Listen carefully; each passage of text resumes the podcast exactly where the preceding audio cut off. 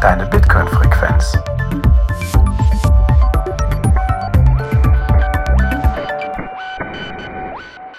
Herzlich willkommen zu Notsignal, deiner Bitcoin-Frequenz.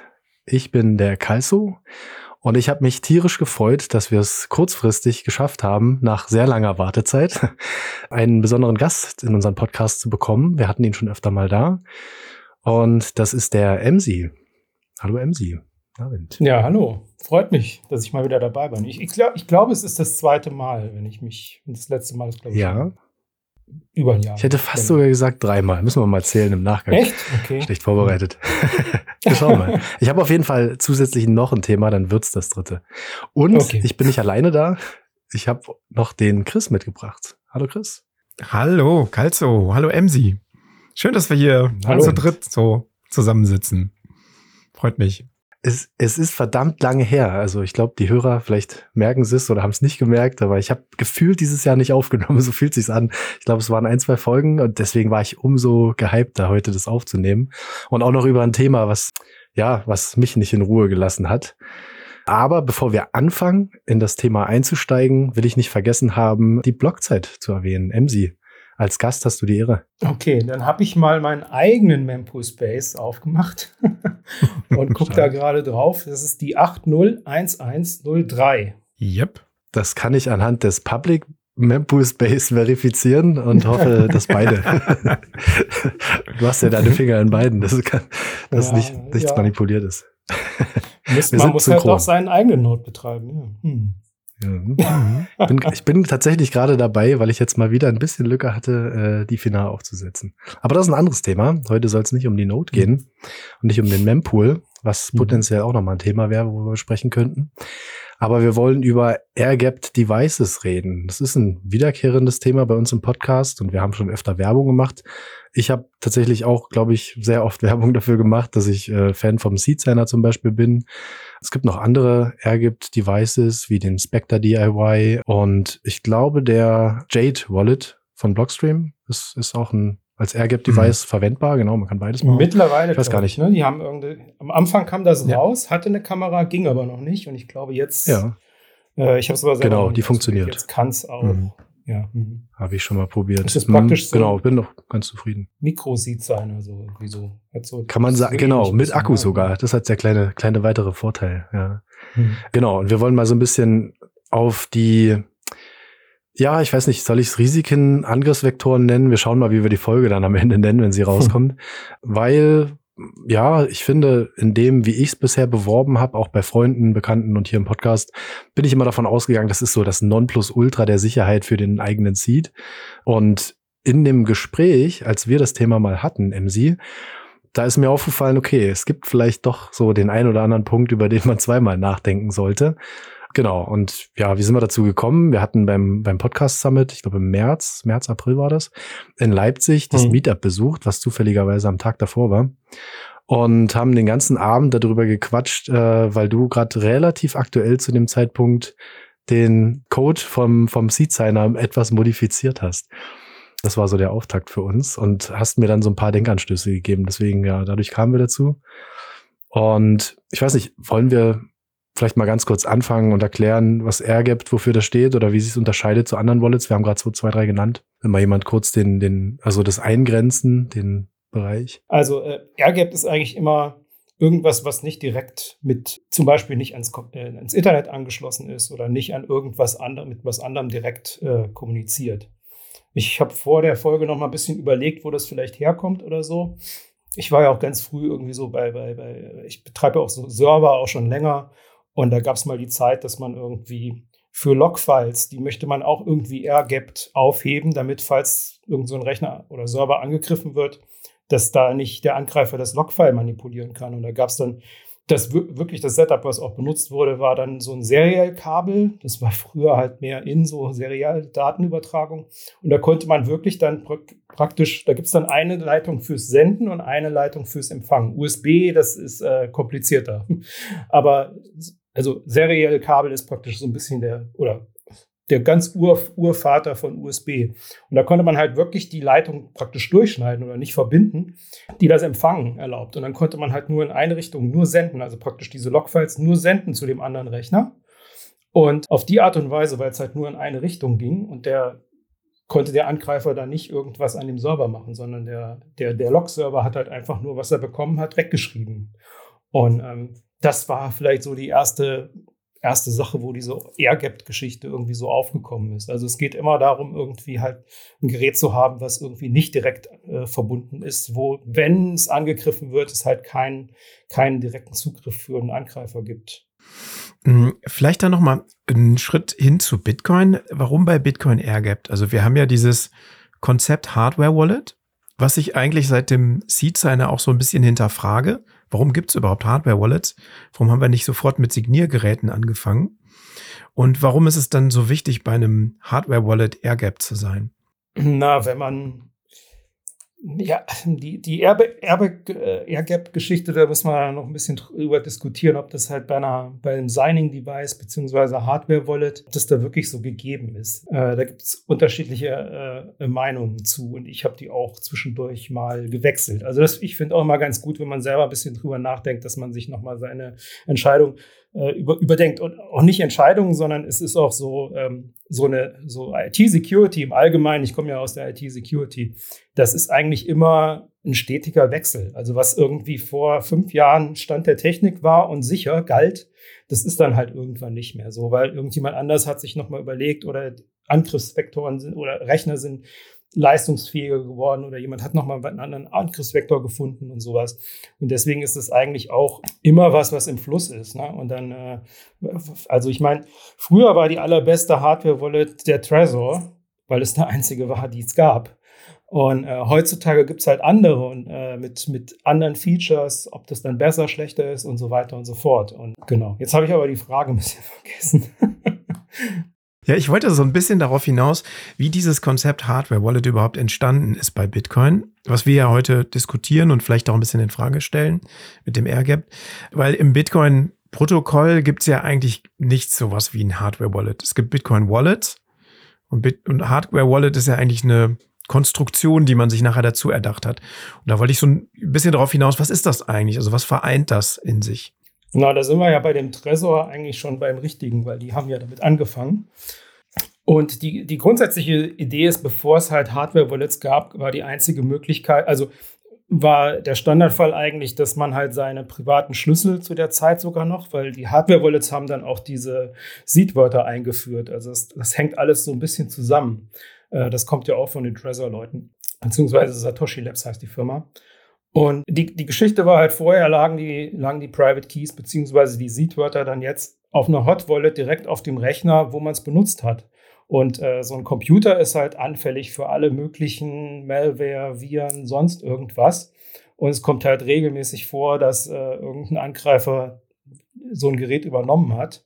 Und dann hat er natürlich auch den Zugriff auf die, äh, auf den Seed und kann sich dann die Bitcoins wegsenden. Oder man installiert sich aus Versehen die falsche, falsche Wallet. Also das äh, ist auch regelmäßig bei Electrum zum Beispiel regelmäßig leider der Fall, dass es viele, viele Webseiten gibt, die aussehen wie die offizielle Elektrum-Webseite, aber in Wirklichkeit äh, ist es halt eine Malware-Seite, wo man sich eine schöne Elektrum-Wallet runterlädt.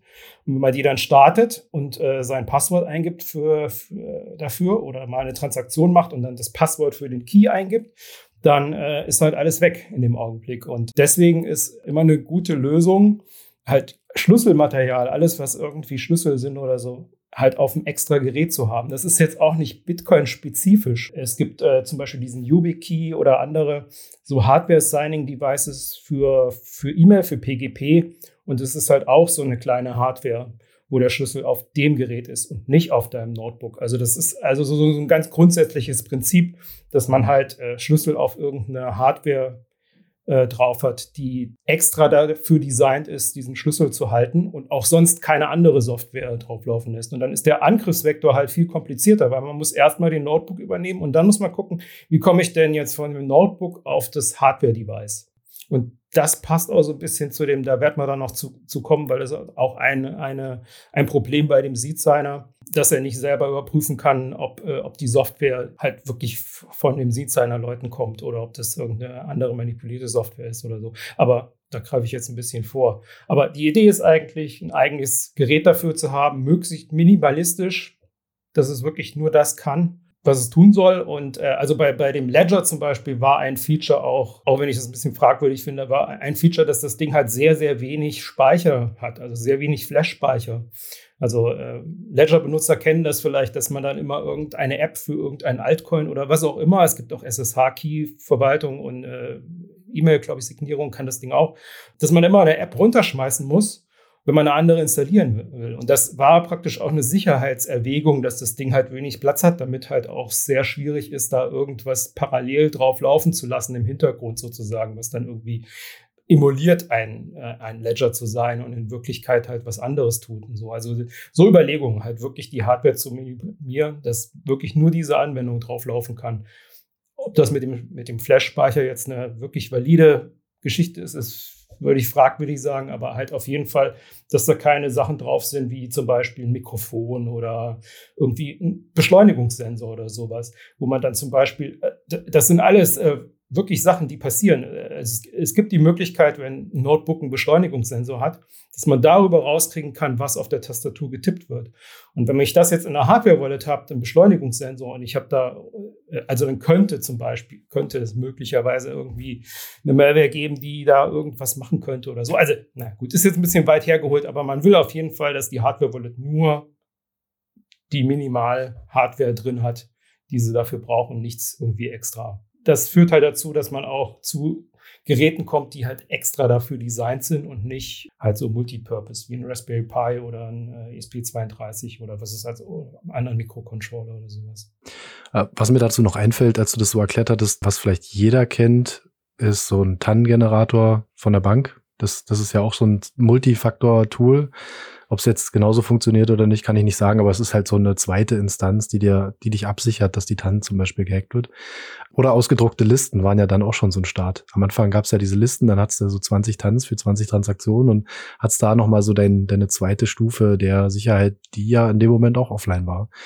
Und mal jetzt wieder zurückzukommen zu Bitcoin und zu den, zu den Hardware-Wallets. Also kann man sagen, dann gibt's zwei Typen von Hardware-Wallets. Die Idee war eben, das zu trennen und nicht wie du schon sagtest, eine Hot Wallet zu haben, wo alles an einem Gerät ist, online, am besten noch irgendwie der Seed auf dem Handy.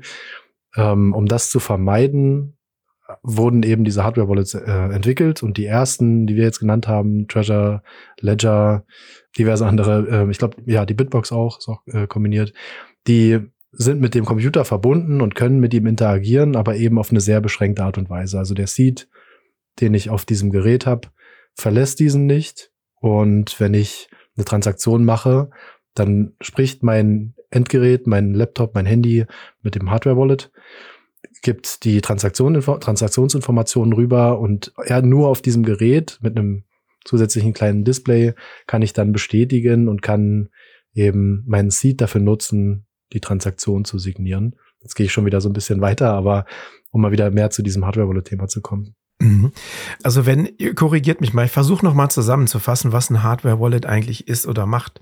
Also das ist ja, kombiniert ja einige Dinge, die ich in Bitcoin brauche. Das in der Hardware-Wallet kann mir mein Seed generieren. Das kann ich über das, äh, über die Firmware auf dem Gerät machen. Ich kann den aber auch selber eingeben. Es speichert meinen Seed und das ist ja das, wo wir nachher hinwollen, ne? Airgap, speichern ja, nein und es erstellt dann eben ein Public Key oder ermöglicht es, äh, Transaktionen zu signieren und ist in der Regel noch mit einer Wallet-Software verbunden. Also wenn du Ledger oder Bitbox Box nutzt, dann ähm, nutzt du wahrscheinlich auch deren Wallet-Software die zusammen mit dem Gerät funktioniert. Und so würde ich das verstehen, das ist ein Hardware-Wallet. Also es ist jetzt kein wirklich Bitcoin-immanentes Ding, was dem, was Bitcoin Core innewohnt oder so, sondern es kombiniert halt eben einige Prozesse um Bitcoin herum, um das Versenden von Trans Transaktionen, die diese verschiedenen Schritte, die ich aufgezählt habe, beinhaltet. Würdet ihr das so auch so sehen, so unterschreiben, dass das ein Hardware-Wallet ist? Ja, ist eine gute Zusammenfassung des Funktionsumfangs. Mhm. Also ein bisschen technischer ist halt der Teil, der so eine Transaktion unterschreibt, also auch der Schlüssel. ist halt auf der Hardware-Wallet drauf. Und alle anderen Teile, die gebraucht werden, die sind halt in der Software-Wallet drin, weil man muss halt online, also man braucht halt die Bitcoin-Blockchain praktisch oder irgendeinen Dienst, sowas wie Electrum-Server oder so, die einem halt die, also wo die Wallet die Information bekommt, die sie braucht, um eine Transaktion vorzubereiten. Aber das Unterschreiben kann halt die Hardware-Wallet. Und so eine Hardware-Wallet, die kann halt nicht oder sollte auch nicht die komplette Bitcoin-Blockchain haben. Mhm. Und äh, deswegen funktioniert die sozusagen nicht alleine, weil man braucht halt immer noch den Teil, der die Transaktion vorbereitet. Ne? Mhm. Ich find, fand das ganz wichtig, das nochmal so für mich zusammenzufassen. Oder das habe ich gemacht, als ich mich angefangen habe, mit dem Seed-Signer zu beschäftigen, weil der diese einzelnen Schritte ja aufbricht. Und deshalb bin ich auch so ein Seed-Signer-Fan, weil es mir als Bitcoin-User viel, viel klarer macht, was ich da eigentlich tue. Ne, dass ich diese Hardware eigentlich nicht wirklich brauche. Also man muss nicht unbedingt so eine Hardware-Wallet haben, um mit Bitcoin zu interagieren. Das ist ja immer so dieses Narrativ, du brauchst eine Hardware-Wallet und dann hast du deine Schlüssel da und so. Eigentlich ist das eigentlich ja nur dein Interaktionsmedium mit zwischen Seed und dem, der Bitcoin-Blockchain zu interagieren und zu signieren. Und das war für mich ein Vorteil, das irgendwie beim Seed-Signer mal alles aufzudröseln und die Schritte selber in die Hand zu nehmen. Ich will da auch nicht so viel vorwegnehmen, wir tasten uns ja gerade ran, ne? Ja, aber den, das würde ich unterschreiben. Also der Seed-Signer ist wirklich ein gutes Tool, um praktisch zu lernen oder zu sehen, was eigentlich so eine Hardware-Wallet macht. Und ähm, ja, also da, das kann man auf jeden Fall sagen. Auch äh, ich habe ja an der Software ein bisschen rumgebastelt, die ist auch eigentlich sehr gut zu verstehen und so weiter. Also selbst wenn man da gucken will, was passiert da eigentlich, weil das ist äh, in Python geschrieben. Mhm. Und äh, das ist ja auch ein bisschen also es ist eigentlich auch einfach zu verstehen. Ich, und ich bin nicht mal irgendwie Software-Developer oder sowas. Also ich meine, ich kann ein bisschen Python lesen. Ich habe auch mal ein bisschen Python programmiert, aber nicht, ich würde mich nicht als Software-Developer äh, dingsen. Aber also selbst ich habe da die richtigen Stellen gefunden, um es zu manipulieren. Genau. Also äh, es, für sowas ist es auf jeden Fall gut. Genau. Er, und äh, also ich, um es vorwegzunehmen, ich bin mir halt nicht sicher, also oder ich, ich würde nicht unterschreiben, dass es eine professionelle Hardware-Wallet ersetzt, weil einfach mindestens zwei Features fehlen.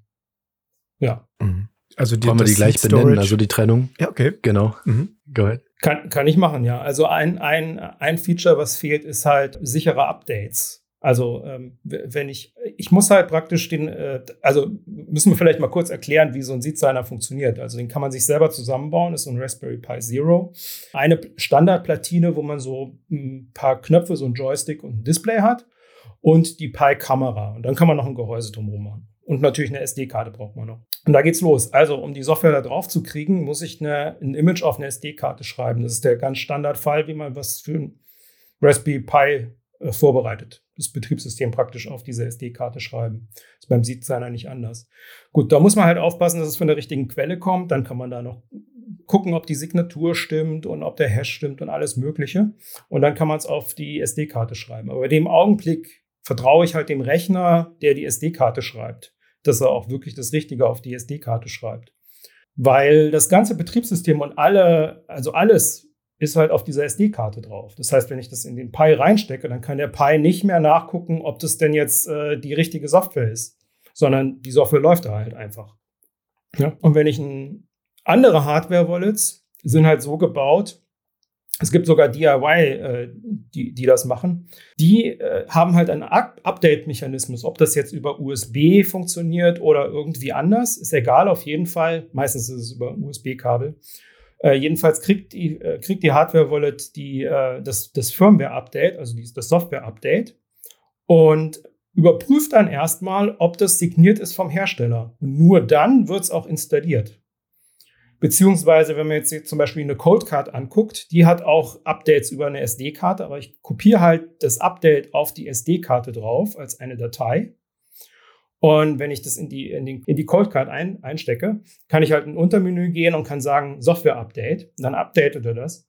Und die Coldcard hat also so eine grüne und rote LED. Und grün heißt halt, ja, das ist eine signierte vom Hersteller Software, ist alles in Ordnung. Also das heißt, wenn das dann neu startet, dann sollte die grüne LED leuchten. Wenn die rote leuchtet, dann stimmt irgendwas nicht.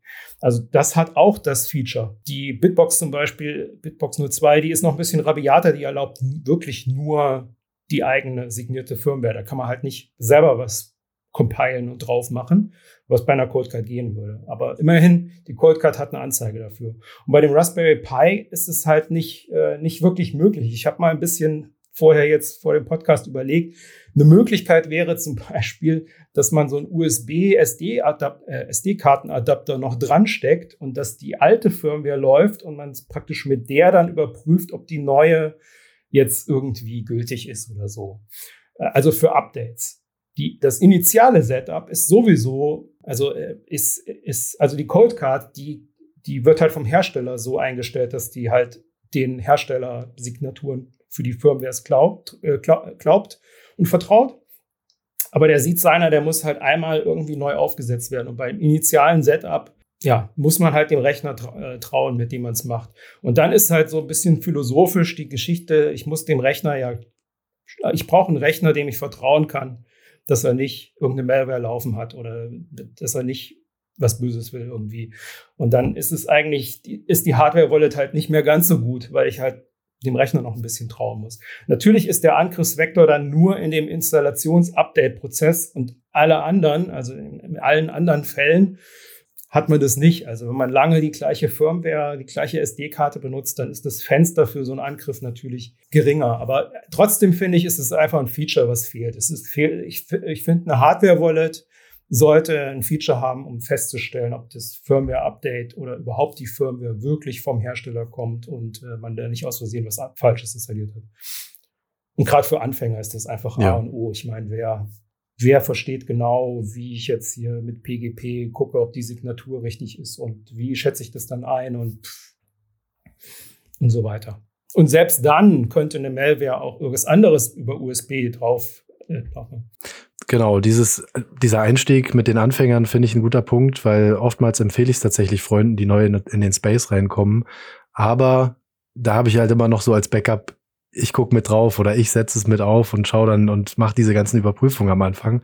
Das hat nicht jeder, das stimmt. Wenn man das jetzt so breit in der Node-Signal-Community bewirbt, dann muss man auch davon ausgehen, dass der ein oder andere vielleicht, ja, viele wahrscheinlich, noch nie so einen so einen Abgleich gemacht haben, ob die Software wirklich vom Hersteller ist und was man alles tun muss. Aber ich wollte noch auf zwei Punkte eingehen und ich hoffe, beide fallen mir noch ein. Also zum einen, warum AirGapped? Also wir konzentrieren uns ja heute auf die Hardware-Wallets, die jetzt AirGapped sind. Ich glaube, wir haben es nicht ganz so klar ähm, abgetrennt.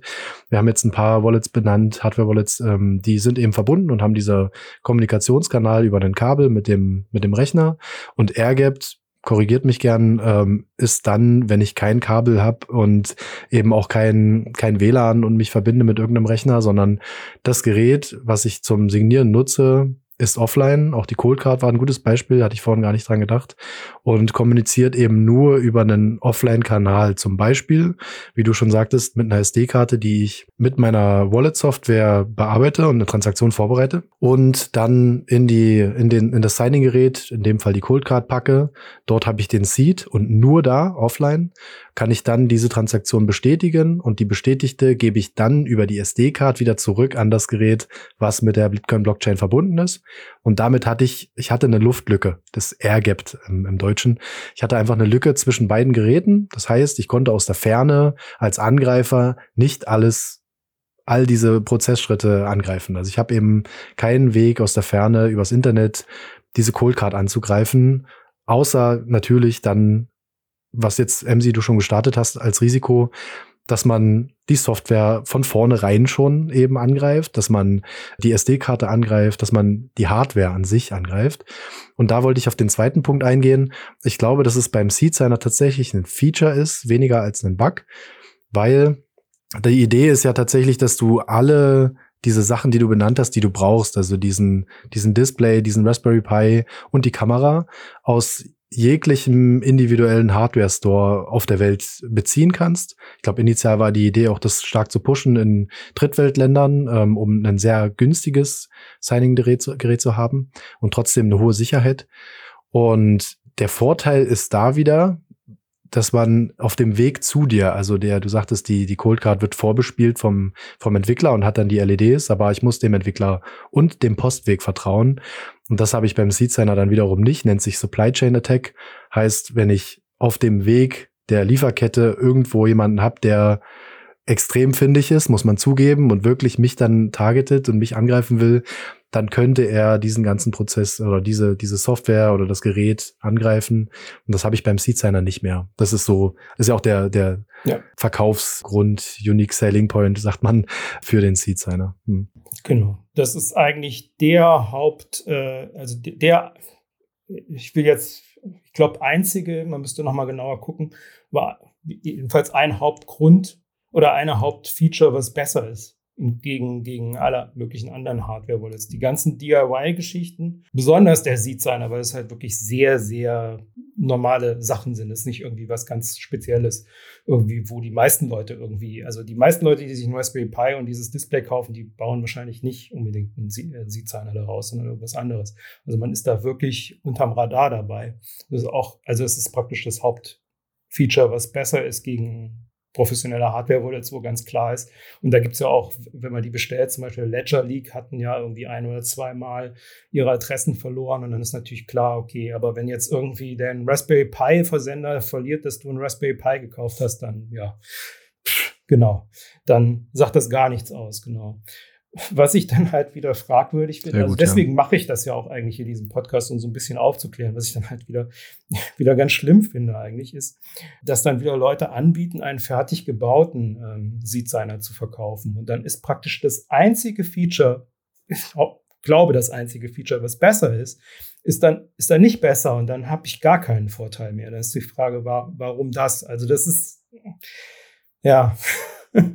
Das da will, will ich noch drauf eingehen. Das, das will ja. ich heute noch ein bisschen challengen. okay. Aber ich, aber genau, der, der Reihe nach gerne. Wir waren ja jetzt schon bei diesem, bei diesem Risiko, dass die Software manipuliert ist. Und ich glaube, vielen, mich eingeschlossen, würde das nicht auffallen. Also ich würde das wahrscheinlich gar nicht mitbekommen. Und ich dachte auch, dass es eine super Idee ist. Ich glaube, den Abend, als wir in Leipzig saßen, habe ich noch gesagt, dass die Idee ja sogar war in El Salvador.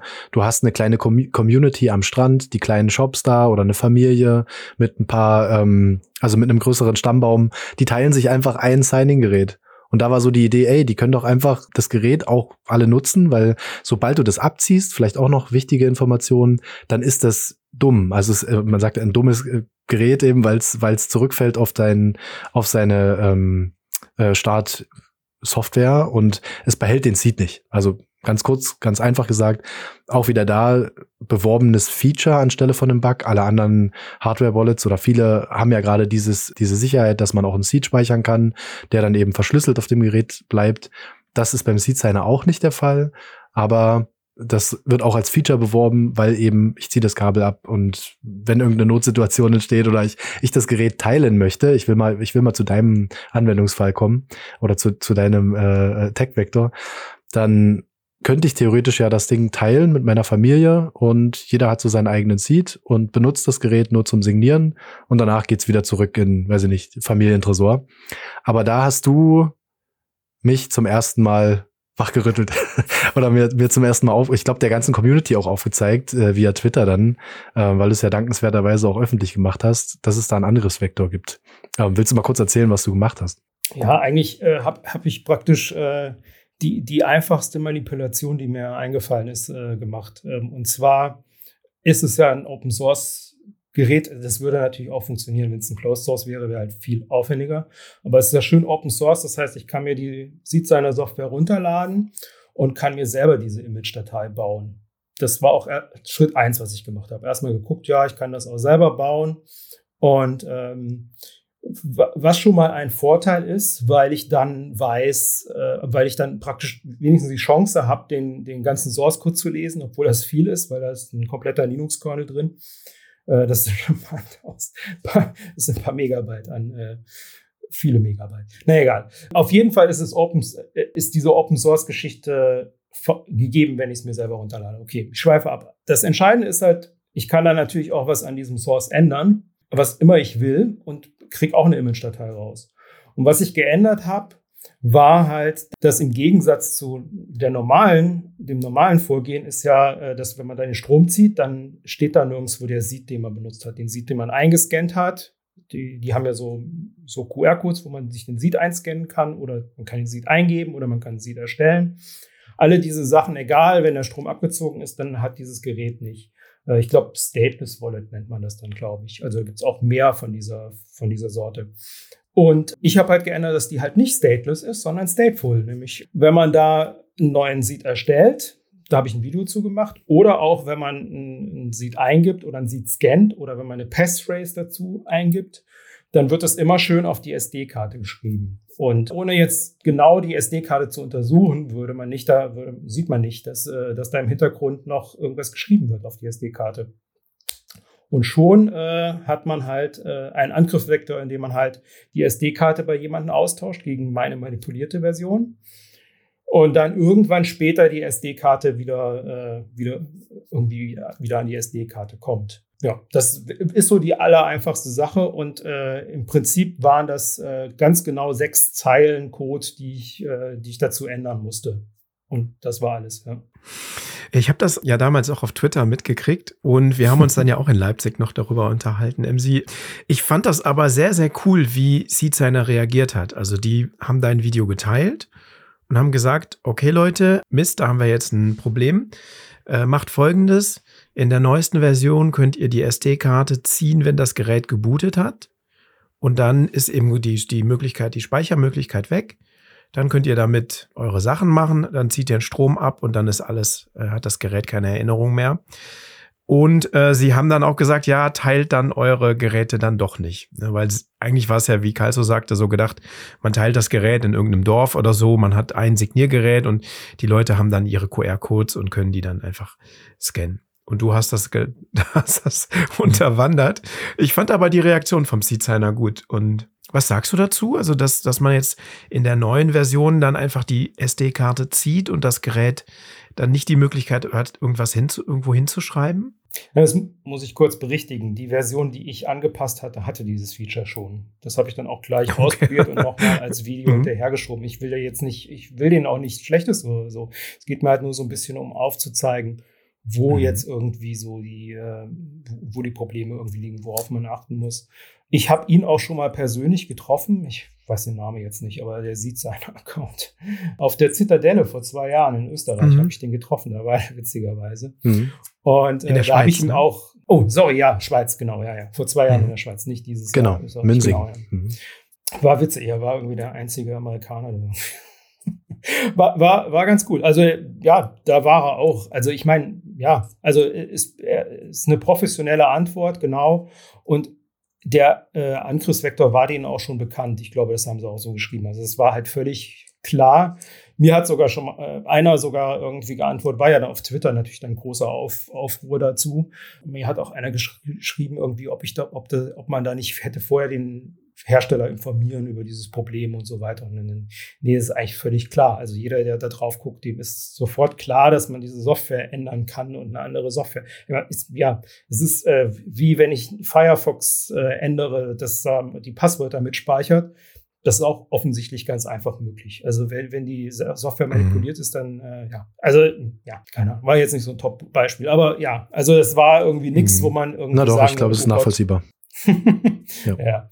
Also ja, mhm. und klar, also das ist die einzig richtige Antwort. Also es gibt andere Software, ich will jetzt nicht einen Namen sagen, wenn man da kritische Sachen sagt, dann ähm, wird man da persönlich angegangen und äh, es wird dann auch nicht mhm. wirklich faktisch diskutiert oder so. Ja. Mhm. Ja. ja. Ich ähm, habe den, den Tweet nochmal rausgesucht. Wir verpacken mhm. den einfach mal in die Show Notes. Dann kann man sich dein Video nochmal anschauen ne? und vielleicht auch die Reaktion vom Seed-Signer. Mhm. Ich fand das, fand das, also mich hat das sehr, ich habe das mit sehr viel Interesse verfolgt und ich fand auch super, dass du das öffentlich gemacht hast, weil es ist ja ein Open-Source-Projekt. Ne? Das müssen wir vielleicht ja. auch nochmal betonen. Ihr habt ja gesagt, der Hersteller vom Seed-Signer, es gibt in dem Sinne ja keinen Hersteller. Also es ist ja kein, die vertreiben, ja, also es ist ja, glaube ich, er hatte damals in der Schweiz gesagt, sie überlegen, eine Stiftung zu gründen. Ne? Und er hatte halt auch mehrere Angebote, das zu kommerzialisieren, aber er möchte das als Open Source Projekt lassen.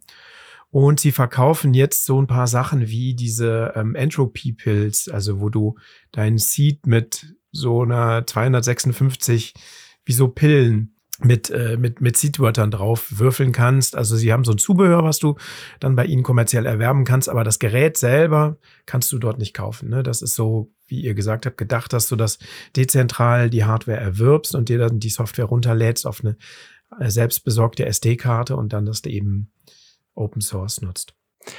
Du sagtest, Emsi, dass die, die Version dann schon da war mit dieser weiteren ähm, oder mit der Funktion, dass man die SD-Karte rauszieht. Würde dein Angriff trotzdem funktionieren? Also auch bei dieser neuen Version, dass ich das Image auf der, dass ich das quasi nur im Flash-Speicher habe, so habe ich es verstanden. Ich will es nicht zu kompliziert machen, aber ich starte den Seed Signer ich ziehe die SD-Karte raus, weil er hat dann alle Informationen, um zu starten und kann dann immer noch alle Funktionen nutzen und dann erst meinen Seed einlesen, kann eine Transaktion bestätigen und dann mache ich das Ding aus und alles ist wieder stateless, alles ist wieder weg und alles ist gut. Wäre dein Angriff, so wie du ihn aktuell umgesetzt hast, immer noch valide? Also würde, würde der noch funktionieren oder müsste man den dann adaptieren? Ginge das?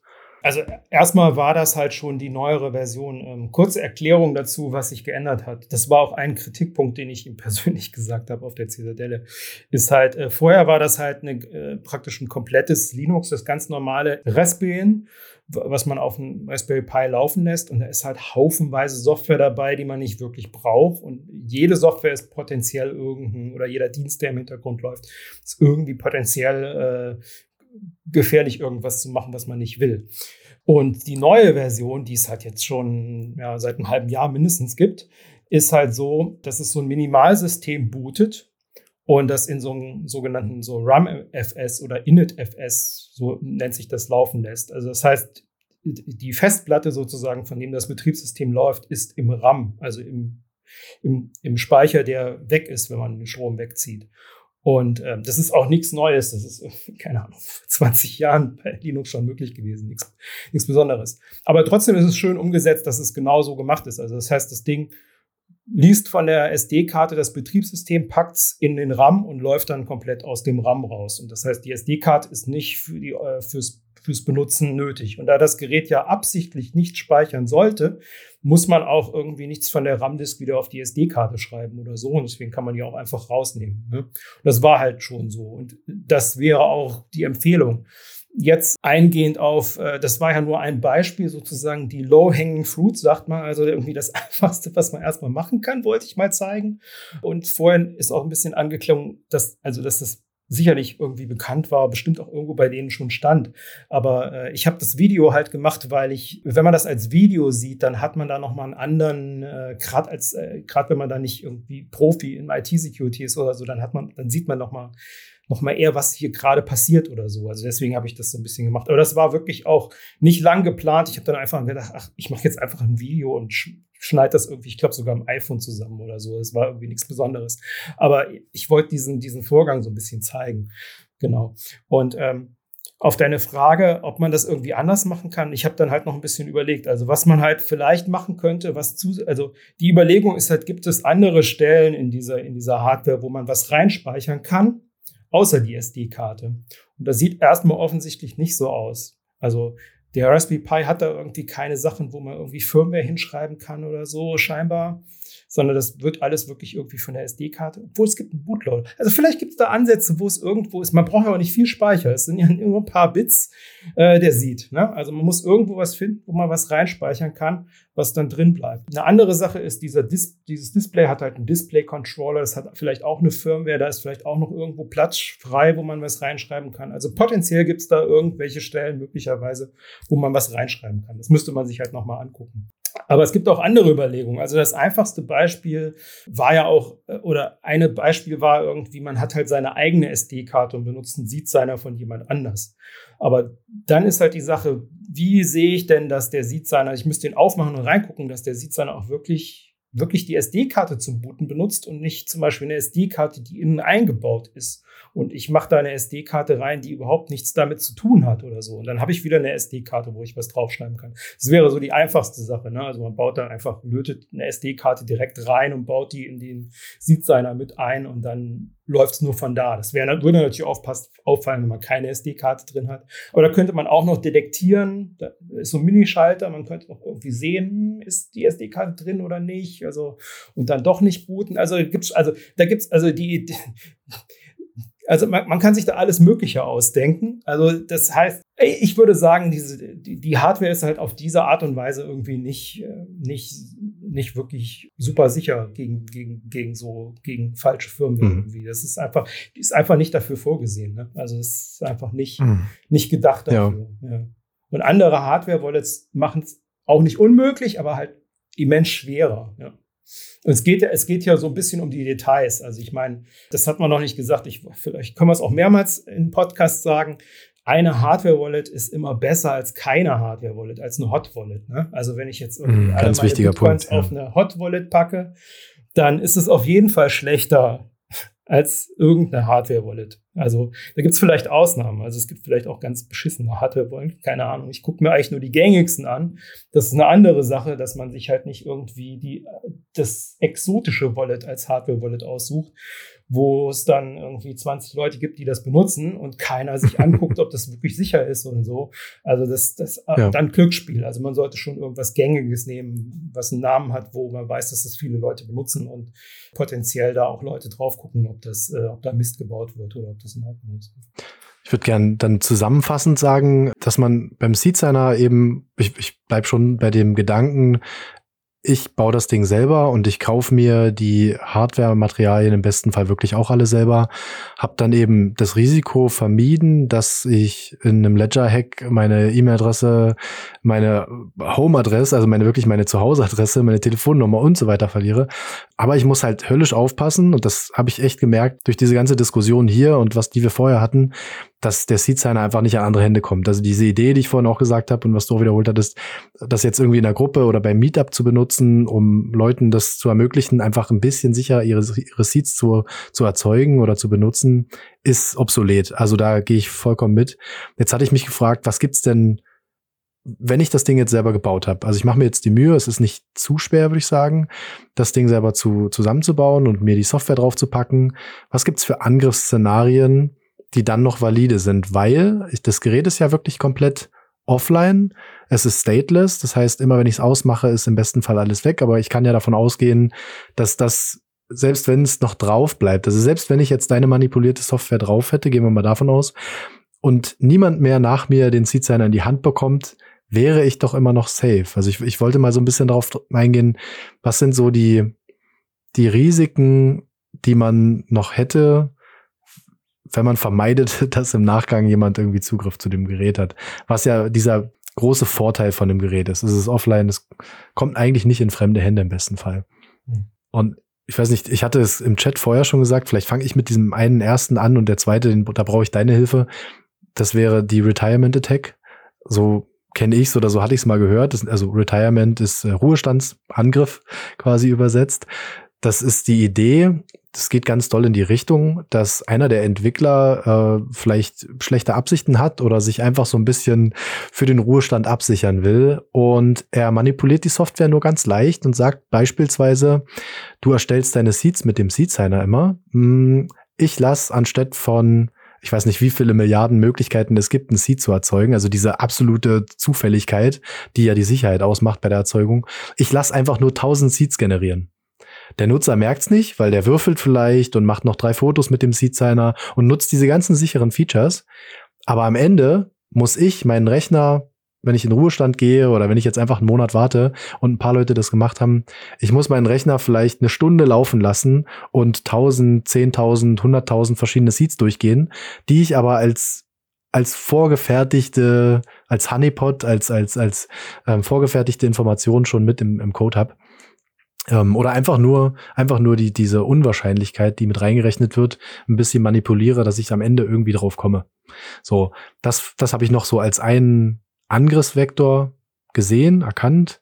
Und da hattest du jetzt, Chris, schon gesagt, da verkaufen wie beim Seed-Signer beispielsweise jetzt die, diese Seed-Pills. Das heißt, ich kann komplett offline meinen Seed generieren und kann vermeiden, mhm.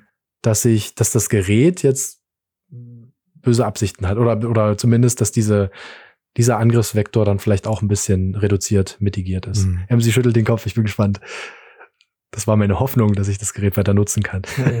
Vielleicht, bevor du antwortest, MC, noch mal so ganz kurz zum Abholen der Zuhörer. Du kannst mit dem Seed Signer dir per Knopfdruck ein Seed generieren lassen na, das Gerät ist off, offline und generiert der dann auf dem Gerät selber, auf diesem kleinen äh, Firmware, die da drauf läuft, dieses kleine Betriebssystem, generiert hier ein Seed per Knopfdruck. Du kannst aber auch weiter noch ein bisschen mehr Entropie reinbringen, indem du sagst, okay, ich mache mit dieser Kamera, die ich da einbaue, ein Foto und aus diesem Foto generiere ich dann oder hole ich mir die Entropie und mache daraus ein Seed. Was ich immer mache, ich generiere den Seed unabhängig vom Gerät. Ich habe das hier liegen, so, meine, so ein Sack voll Münzen. Hier hört man Centmünzen und würfel mir den Seed selber. Den muss ich dann allerdings abmalen, ne, nach, also den muss ich in den Seed-Signer nachher eingeben und ähm, der generiert mir dann den QR-Code. Also ich versuche das zu trennen trotzdem ist das dann irgendwann drauf, Emsi. Und jetzt glaube ich, ich glaube, jetzt kommst du.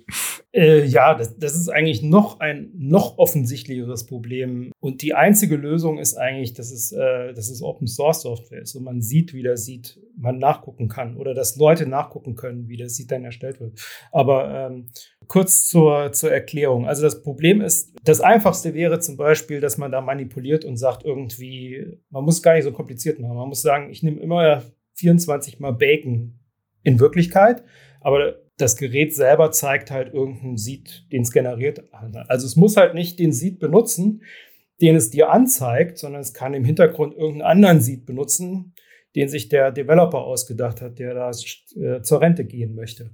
Also deswegen brauchst du halt nochmal irgendwie eine Kontrolle, ob die Adressen noch wirklich die richtigen sind. Okay, es, es würde natürlich, äh, okay, nee, es, das Problem ist, dass natürlich dann deine Software würde diese Adressen nicht benutzen. Okay, gut. Nachdenken und reden. Hm, okay. okay. Na doch, okay. ich hätte, das, das, das würde ich jetzt gerne erklärt wissen, weil ich dachte, das ist tatsächlich einer der möglichen Angriffsvektoren, ja. dass man, dass ja. man vorgegaukelt bekommt, der die Münzen, die ich geworfen habe, den Seed, den ich eingegeben habe durch meine Würfel der Seedpilz oder wirklich Würfeln, genau. alles, was ich so offline generiert habe, ich, ich dachte, damit sichere ich mich ab. Und dann hm. das, ja, kam die Erkenntnis, okay, was ist, wenn ich ganz andere ne? Adressen sehe? Ja, ja. Naja. Das mit dem, äh, mit dem, mit dem Anzeigen war natürlich Quatsch. Also man muss schon den richtigen, man muss, also das Problem ist, dass der Zufall vielleicht manipuliert ist. Also dass der Seed, den man angezeigt bekommt, dass der halt auch dem Hersteller, also dem, dem, demjenigen, der die Firmware gemacht hat, bekannt ist. Das wäre dann diese Retirement. Äh, was Quatsch war, was ich erzählt habe, ist äh, was anderes anzeigen. Das würde nicht funktionieren, weil die Software, die, der Software-Part auf der auf, auf deinem Computer oder auf deinem Handy, der würde halt diese Adressen nicht benutzen und damit kann man das nicht sein. Also das würde auf, an der Stelle auffallen. Das war Quatsch. Aber was auf jeden Fall geht, ist halt, dass ich, ähm, dass ich ja, wie du gesagt hast, eine Liste von 1000, 10.000 äh, Seeds mir vorausgedacht habe oder dass ich den Algorithmus, wie dieser Zufall gemacht wird, manipuliert. Das Problem wäre genau, also bei der Geschichte, wo man, wo man sich das erwürfelt oder diese Seed seiner Wörter nimmt, dann ähm, gibt man den Seed in die, in die Hardware-Wallet ein. Und die Hardware-Wallet kann aber einen anderen, kann aber einen anderen Seed verwenden, nämlich einen, der der Hersteller sich ausgedacht hat. Und was man der Software-Wallet dann übergibt, musste selber ein bisschen nachdenken. Was man der Software übergibt, ist ja dann der sogenannte XPub. Das heißt, es ist mhm. ein, ein, ein, ein Schlüssel, aus dem sich alle öffentlichen Schlüssel ableiten lassen. Aber mit, mit menschlichem Auge kannst du nicht sehen, ob deine Seed-Wörter mhm. zu diesem XPub führen oder ob die Hardware-Wallet etwas anderes benutzt. Also eine Lösung dafür wäre zwei unterschiedliche Hardware-Wallets, unterschiedliche Hersteller, unterschiedliche Hardware. Mhm Wolle zu benutzen, den Seed in beiden einzugeben und zu gucken, dass der gleiche X-Pack rauskommt. Um es einfacher mhm. zu sagen, der X-Pack führt zu allen Public-Adressen, also dass man halt nachguckt, ob die ersten zehn Adressen, also eigentlich reicht es, wenn die ersten zwei passen, aber sagen wir mal, die ersten zehn oder die ersten Adressen halt, die einem angezeigt werden auf der Hardware-Wallet, auf beiden die gleichen sind. Ne? Was mhm. natürlich Quatsch ist, genau. ist das nochmal in eine Software-Wallet einzugeben, weil dann, dann habe ich den Schlüssel einmal in eine genau. Software-Wallet eingegeben, dann ist so ein bisschen, also auch im Online-Gerät eingegeben. Das ist natürlich dann widersinnig. Ja. Ich hoffe, ich mache es nicht komplizierter. Ich versuche es nochmal ganz kurz. Das heißt, ich erwürfel mir oder ich erlose mir aus einem aus einer Liste von von den Seed-Wörtern, den möglichen, einen gültigen Seed. Ich lasse jetzt mal die Errechnung des, der, des Überprüfungswortes hinten weg. Und dann ähm, mhm. gebe ich das in dieses Signiergerät eben ein. Und da, das Gerät, was ich da habe, also die, der Seed-Signer in dem Fall, der gibt mir Adressen, die ich dann wiederum nutzen kann, um mit einer Online-Wallet Transaktionen vorzubereiten. Also empfangen und dann später eben auch von diesen Adressen weg zu versenden, wo, wobei ich dann wieder den Seed beziehungsweise das Signiergerät brauche. Und deswegen meintest du gerade der XPub, das ist die Ableitung mit allen möglichen Adressen eines gewissen Pfads. Ich gehe auch nicht da ins Detail, weil ich es auch nicht kann, glaube ich. Und das hätte ich nämlich auch gedacht. Das ist ein weiterer Angriffsvektor, dass mir vorgegaukelt wird. Ich nutze jetzt diesen, diese Ableitung meiner möglichen Adressen und nutze aber eigentlich doch wieder nur einen von den tausend von dem Entwickler, der mich da betrogen hat. Und den Seed, den ich da eingegeben habe, der wird einfach ignoriert. Das kriege ich gar nicht mit. Ich sehe nur diese kryptischen Adressen und denke mir, alles klar, ich habe jetzt hier zehn Adressen, dann schicke ich mal meine ersten 20 Bitcoin dahin und merke gar nicht, dass die im Hintergrund oder merke es dann relativ schnell, wenn die dann irgendwann abgegrast werden. Und das kann ich nur vermeiden, eben diesen Angriffsvektor der Softwareentwicklers, wenn ich nochmal unabhängig eine andere Hardware mit einer anderen Software verwende. Und da hast du schon sehr gut gesagt, ich darf natürlich nicht den Seed jetzt nehmen, den ich mir da offline erwürfelt habe, wo ich mir Mühe gegeben habe, dass den nie jemand online sieht und den jetzt in mein Handy oder mein Laptop eingeben, sondern ich brauche natürlich ein weiteres Offline-Gerät, wie Spectre DIY zum Beispiel, gebe das da ein und überprüfe, dass auch da die ersten zehn Adressen mal mindestens die gleichen sind, weil dann dann kann der Angriff, also dann muss er schon sehr äh, pfiffig sein, wenn er beide beide Open Source Projekte da irgendwie tangiert äh, und angreift. Wobei, der, ja, ich, ich will es nicht äh, zu kompliziert machen, aber der, der Entwickler hier, der Keith Mukai, mhm. ist doch in beiden Projekten involviert. Ja, ich will ihm nichts Schlechtes reden. Aber ja, gut, guter Punkt. Das ist auf jeden Fall nochmal ein großer Vektor. Und das war, das war so eines, was man sich gut überlegen muss und was man vielleicht auch wirklich im Hinterkopf haben sollte, wenn man mit, weiß ich nicht, mit dem Deep Cold Storage äh, anfangen will oder jetzt irgendwie große Mengen an Bitcoin hantiert, dann kann man sich vielleicht, kann man da paranoid werden. Aber was, es gab noch einen weiteren Fall, den du mir genannt hast und der war mir noch komplett unbekannt. Mhm. Und du hast dankenswerterweise schon mal in unser Planungsdokument geschrieben, Key Exfiltration. Ich habe es bloß Rückschluss auf Seed nach einigen Transaktionen, mhm. habe ich mir irgendwie so ganz grob gemerkt. Kannst du da mal was zu sagen? Was ist das noch für ein Angriffsvektor? Ich habe gehört, es gibt's für, für diverse Hardware-Wallets. Also das ist auch die Geschichte, wo ich dann bei dem Air Gap so ein bisschen, ähm, äh, also wo, wo, äh, ja, wo man vielleicht den Leuten ein bisschen die Augen öffnet, welche Vorteile so ein Air Gap überhaupt hat, also oder hat es überhaupt irgendwelche Vorteile. Also die Geschichte, um zu, kurz zu erklären, was äh, Key Exfiltration heißt, das, heißt die Geschichte.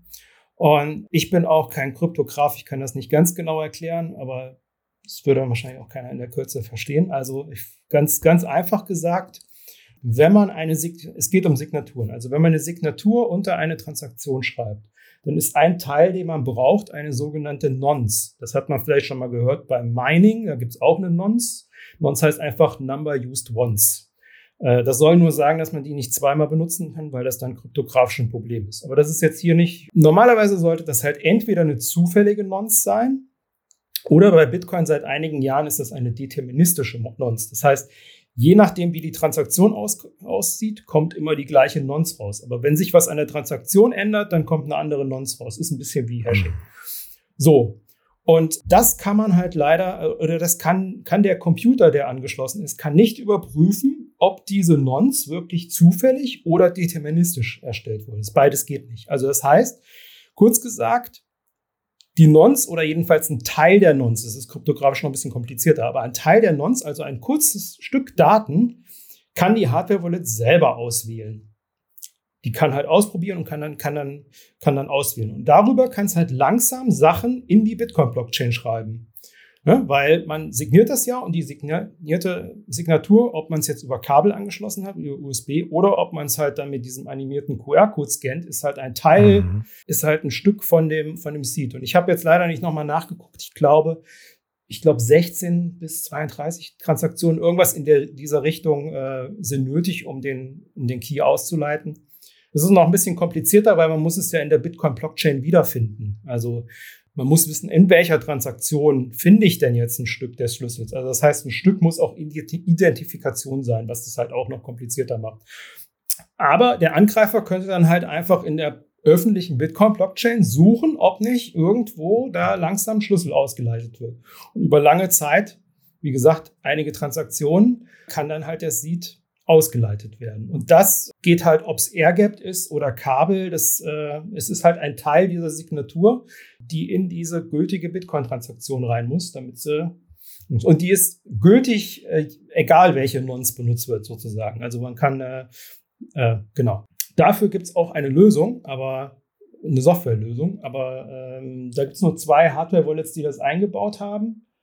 Das ist einmal die Blockstream Jade und die Bitbox mhm. 02. Die haben beide dieses Feature. Man muss aber allerdings, jedenfalls bei der, beim Blockstream weiß ich nicht genau, was man benutzen muss, aber bei der, beim, bei der Bitbox muss man auch die Bitbox-Software benutzen. Nur dann sprechen die dieses Anti-Klepto-Protokoll. Kann man sich auch nochmal angucken. Mhm. Also ja, das wäre zum Beispiel dann praktisch die Krönung des Ausleitens des, des Seeds. Ähm, ich habe einen Kommentar und eine Frage. Also ja. erstmal Kommentar. Ähm, ich habe mal die Artikel, die dieser ganzen Sache zugrunde liegen. Das ist, glaube ich, 2019 gab, hat das jemand namens Stefan Snigirev, hat einen Medium-Artikel dazu geschrieben. Ich hab, pack den mal äh, den Link hier rein. Das können wir in die Show Notes packen. Dann wird das auch nochmal technisch erklärt, was genau da rausgeleitet wird, das, was du jetzt so zusammengefasst hast, MC. Und dann packe ich nochmal rein die Bitbox oder ähm, Shift Crypto hat einen Artikel auch zu dem Anti-Klepto, wo sie genau erklären, wie das gefixt werden kann. Das waren meine Kommentare. Und jetzt habe ich eine Frage. Und zwar, ich habe das, als wir da damals drüber gesprochen haben, habe ich gedacht, dann ist es doch eigentlich sinnvoller, einen Seed mit und mit 256 Bit zu nehmen, sprich 24 Wörtern, weil das Exfiltrieren des Seeds länger dauert. Also wenn du sagst, du hast in jeder Transaktion nur so und so viel Bit Platz, um einen Teil des Seeds zu exfiltrieren, dann ist es doch eigentlich sicher, einen längeren Seed zu haben. Ist das nicht ein Argument für 24 Wörter endlich mal alle sagen ja mal 12 und 24 ist ja eh alles gleich und da gibt es ja viele Gründe. Oh, bitte, bitte zerstör nicht die Illusion auch noch. Ich, ich, ich bin so ein Fan davon, dass man jetzt sagen kann, auch 12 ist genauso sicher. Ich bin gespannt, was du sagst. Äh, das müsste man äh, ausrechnen. Also die, äh, ich glaube, es gibt eine Beispielimplementierung. Ich habe mir die aber nicht genauer angeguckt. Es gibt zu, also was man wahrscheinlich exfiltrieren würde, wäre der, ich glaube, Master Private Key der aus den Seedwörtern und der Passrace erstellt wird. Und der hat halt eine fixe Größe, egal ob man 12 oder 24 Seedwörter oh hat. Also es würde wahrscheinlich, es würde in der Praxis wahrscheinlich nichts ändern. Aber theoretisch könnte man es wahrscheinlich optimieren auf zwölf Wörter. Also wenn man weiß, dass derjenige zwölf Wörter benutzt oder wenn die Software sagt, oh, wenn zwölf benutzt wird, dann benutze ich hier diesen Special-Algorithmus, wo ich nicht den Master Private Key benutze, sondern wirklich die Seed-Wörter in, in Bits sozusagen umgewandelt oder in eine große Zahl. Und dann wäre das wahrscheinlich eine Optimierung, ja. Also dann wäre es wahrscheinlich einfacher, die zwölf Wörter. Das wäre so meine laienhafte Kurz- Dings, ohne genau, ohne es genau an, angeguckt zu haben, ja. aber es fehlt halt mhm. vielleicht die Passrace. Also die, da, da wollen wir jetzt mhm. vielleicht nicht drauf eingehen, aber das ist ja auch eine Zusatzkomponente und die kann halt auch sehr lang sein oder muss nicht. Kann mhm. auch kurz sein. Und stimmt. Wenn man die verwendet hat, dann nutzt einem die Seedwörter auch unter Umständen nicht so viel.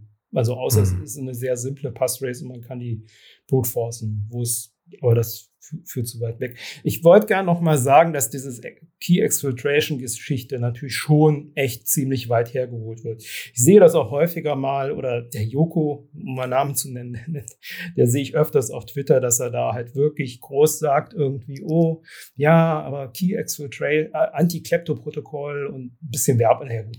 Es wird halt Werbung gemacht, klar, logisch, ist halt ein kommerzieller Hersteller, muss man so sehen. Ich kann nur wiederholen, was die Trezor-Leute äh, dazu sagen, ist, äh, dass Open Source dieses Problem löst. Und ich würde da auch mitgehen, dass man, wenn man halt beim, um Trezor, beim Trezor zu bleiben, es ist halt, der hat andere Probleme, weil er kein Secure Element hat. Aber äh, der, der Trezor, das ist halt eine Open Source Software. Und das heißt, da kann jeder gucken, ob da nicht eine Key Exfiltration eingebaut ist. Weil das, äh, das, das würde man im Code irgendwie sehen. Das kann man nicht, äh, das kann man nicht so verstecken. Und wenn da genug Leute drauf gucken, dann würde es halt jemand sehen, dass das eingebaut ist.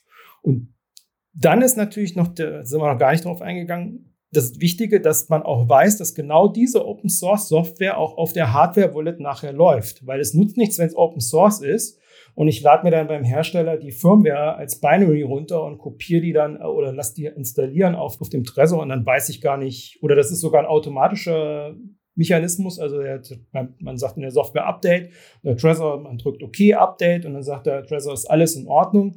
Wie sieht man dann, dass es wirklich der Source Code ist? Und da gibt es halt auch Mechanismen. Ähm, das geht dann in Richtung reproducible Builds, also dass, dass man, dass viele Leute den gleichen Source, also den Source Code nehmen können, auf das gleiche Binary kommen und dann, dass die Hardware Wallet auch nochmal den Hash von dem Binary. Aber das ist, äh, also es gibt da wirklich sehr viele Nuancen, um das möglichst, äh, möglichst richtig hinzukriegen. Und hier sieht man auch wieder, dass halt so ein Produkt, was dafür gemacht ist, wo, wo alle, wo praktisch diese ganzen, die, diese Update-Geschichte ist mir halt unheimlich wichtig irgendwie für, für, für Neulinge irgendwie. Ich würde halt ich, ich würde halt einfach eine Hardware-Wallet empfehlen, äh, wo, wo man bei dem Firmware-Update halt einfach nichts falsch machen kann und wo genug Leute drauf gucken. Also es nutzt nichts jetzt irgendwie irgendwas Exotisches zu haben und sagt, ja, es ist Open Source, es ist reproducible Builds, aber kein, keine Sau guckt sich den Source Code an. Dann können die da auch alles einbauen und äh, der Rest ist halt in Ordnung. Es, es, es ist halt einfach nicht so einfach. Es ist nicht so, also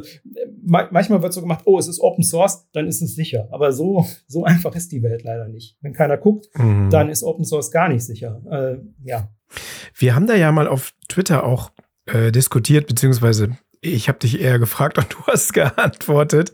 Wäre nicht eine Lösung zu sagen, okay, wenn ich jetzt wirklich, ich möchte ganz sicher sein und ähm, habe hier meinen, was weiß ich, meine Life Savings, den Großteil davon, die will ich jetzt sicher aufbewahren. Wäre es nicht eine Möglichkeit zu sagen, ich mache Multisig und nutze ein kommerzielles Hardware-Wallet für die erste Signatur oder den ersten Seed, sagen wir mal eine Bitbox äh, sagen wir mal, ich habe zwei aus drei. Dann habe ich einen Seed-Signer, wo ich ja das eben Open Source mir alles besorge. Und ich habe vielleicht noch einen äh, Blockstream Jade, der ja auch äh, Seed QRs lesen kann. Wäre das nicht eine Möglichkeit, da sicherer zu sein?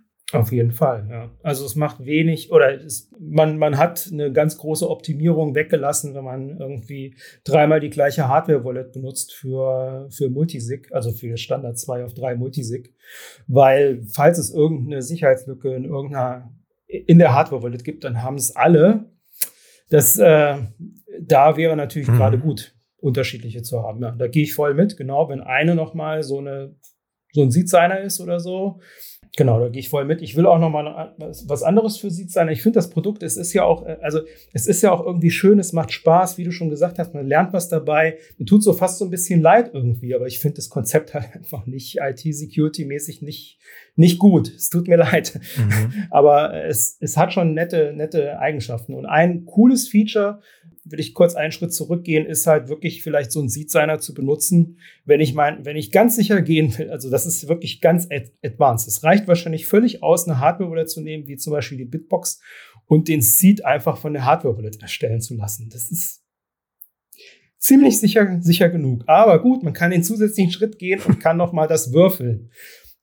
Äh, ja, macht vielleicht auch Spaß und bringt ganz kleines bisschen zusätzlich was. Und wenn man da halt ein Seed erwürfelt hat, dann kann man halt gucken mit der Hardware-Wallet, welche Adressen kommen raus und dann gebe ich den gleichen Seed nochmal mit der gleichen Passphrase, falls man einen hat, in den Seed-Signer an und gucke, kommen denn da die gleichen Adressen raus. Mhm. Und dann habe ich zwei unterschiedliche Hardware und habe schon mal für den Single-Sign-Fall schon mal überprüft, dass dass wirklich der Seed auch verwendet wird von der Hardware-Wallet. Und dann ist das muss man ja auch nur einmal machen.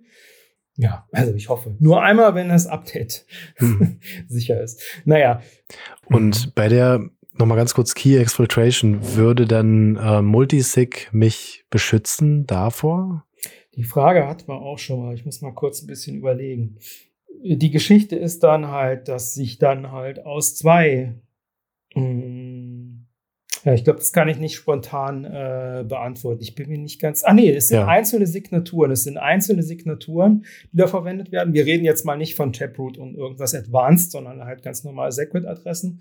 Das sind das einzelne Signaturen. Das heißt, äh, jede Signatur, also von zwei Hardware-Wallets, die auch äh, dann benutzt werden, die zwei, die benutzt werden, da müsste dann halt das exfiltriert werden. Aber bei dem Beispiel, wenn man zwei unterschiedliche Hersteller hat, zwei unterschiedliche Hardware, unterschiedliche Software. Das ist ja sehr unwahrscheinlich, dass gerade beide dieses Key Exfiltration hat. Wobei hingegen, wenn man alles, wenn man dreimal die gleiche Hardware hat, dann ist es sehr wahrscheinlich, mhm. dass man mhm. zwei benutzt.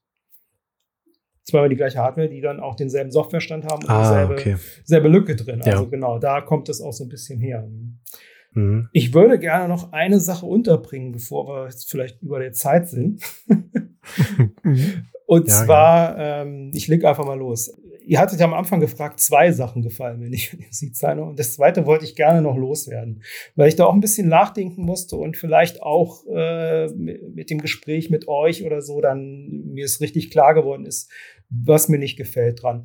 Und zwar die Geschichte, dass man den Seed auf die, äh, halt irgendwie aufmalt, aufschreibt oder in so eine Metallplatte hämmert und halt, also das Vorgehen ist halt, wenn man einmal ein Seed erstellt hat, dass man das irgendwie auf ein Blatt Papier oder auf Metall irgendwie sichert.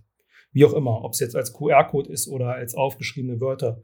Und was bei dem Seed-Signer halt einfach fehlt, ist das Feature, den Seed sicher aufzuheben. Das ist einfach nicht vorhanden. Das wird als, wie du gesagt hast, als Feature verkauft. Ich finde aber, wenn man also vielleicht für den Fall, dass man einmal irgendwie im Jahr eine Transaktion macht oder so, dann kann man vielleicht äh, irgendwie den Seed super sicher aufbewahren und dann ist das die bessere Möglichkeit. Aber wenn ich das wirklich nutzen will, das Gerät, dann finde mhm. ich, ist es ein wichtiges Feature einer Hardware-Wallet, ein, ein, eine Methode zu haben, den Seed sicher aufzubewahren. Und alle mhm. anderen, also Hardware-Wallets haben das ja normalerweise, dass man den Seed einmal erstellt und der ist dann auf der Hardware-Wallet drauf und man muss den nicht jedes Mal neu eingeben. Und das neue neu eingeben führt halt dazu, dass man den sieht irgendwie nicht so gut gesichert. Das ist jedenfalls meine, meine Überzeugung, dass man den sieht dann halt irgendwie nicht wirklich sicher aufhebt. Und wenn es einfach ein QR-Code, also ich meine, das wird mit der Kamera eingelesen. Das heißt, es ist irgendwas, was auch einfach mit einer Kamera abfotografierbar ist. Mhm. Also das heißt, der sieht es mal ganz schnell irgendwie weg und ist nicht aufgehoben. Und den sieht aus einer Hardware-Wallet rauszukriegen, ist halt immens schwer schwer mhm. bis unmöglich. Ja. Da, da also kommt ja die Geschichte mit dem Secure-Element und so weiter. Ja, genau. Es ist, ja. Er ist, äh, ich würde nicht ungeschützt sagen, sondern ich würde sagen, es ist nicht definiert. Es könnte super, es, es kommt darauf an, was derjenige damit macht. Es ist mhm. offen gelassen. Und das ist halt, äh, das ist halt auch irgendwas, wo ich sage, wo, was ich nicht einem Neuling geben würde, irgendwie. Weil, Mhm. Weil weiß der, wie man das sicher aufbewahrt. Lernt man heutzutage noch irgendwas irgendwie sicher aufzubewahren oder so? oder Blicken anderer. Mhm. Also wenn ich jetzt wirklich Singles Single-Sig mit einem Seed-Signer mache, dann müsste ich eigentlich eine Passphrase verwenden, um zusätzlich noch ein bisschen Sicherheit zu schaffen, weil der Seed einfach ungeschützt ist. Wenn ja. den jemand in die Hand bekommt und schnallt, was er da hat. Aber ja, machst ein Foto davon und schwupps ist es irgendwo im Internet. Klar, will man da das ist Backup auch die Frage, wie sicher ist die Passphrase. Ne? Mhm. Ja, das, das wäre eine eigene Diskussion, wie schwierig das ist, das mhm. zu knacken. Aber mhm. ähm, ich möchte trotzdem am Ende noch mal so ein bisschen eine Lanze brechen für den Seed-Signer, ja. weil der Seed-Signer mich im Grunde gelehrt hat, was ich da tue. Also mich hat das ein Stück weit mehr in die Selbstsouveränität geführt, zu sagen, okay, ich verlasse mich jetzt nicht darauf, was irgendein kommerzielles Gerät für mich tut, weil ich kann den Open-Source-Code nicht verifizieren. Ich kann aber hingehen und sagen, okay, ich kann jetzt meinen Seed selber würfeln. Ich kann äh, weiß, wie die, das 24. oder 12. Wort entsteht. Ich kann äh, den Fingerprint verwenden. Ne, wie du sagst, ich kann es vielleicht mit einem anderen Hardware-Wallet gegentesten und schauen, ob die Adressen die gleichen sind, äh, die daraus generiert werden. Also mir hat das schon sehr geholfen, auch mich unabhängig zu machen von der Software, weil ich halte das nicht für unwahrscheinlich, dass in irgendeinem Zeitpunkt äh, die Forderung kommt, vielleicht von der EU, dass zum Beispiel Hardware-Wallet-Hersteller einen KYC-Prozess in ihre Software einführen, weil du ja da mit einem Asset rumfuchtelst und es sein kann, dass jetzt Bitbox und Ledger und you name it, wie sie alle heißen, sagen müssen, okay, wenn du unsere Software benutzt, dann musst du einen KYC-Prozess durchlaufen. Und ich habe durch den C-Signer gelernt, okay, ich weiß jetzt, wie ich das alles gar nicht brauche.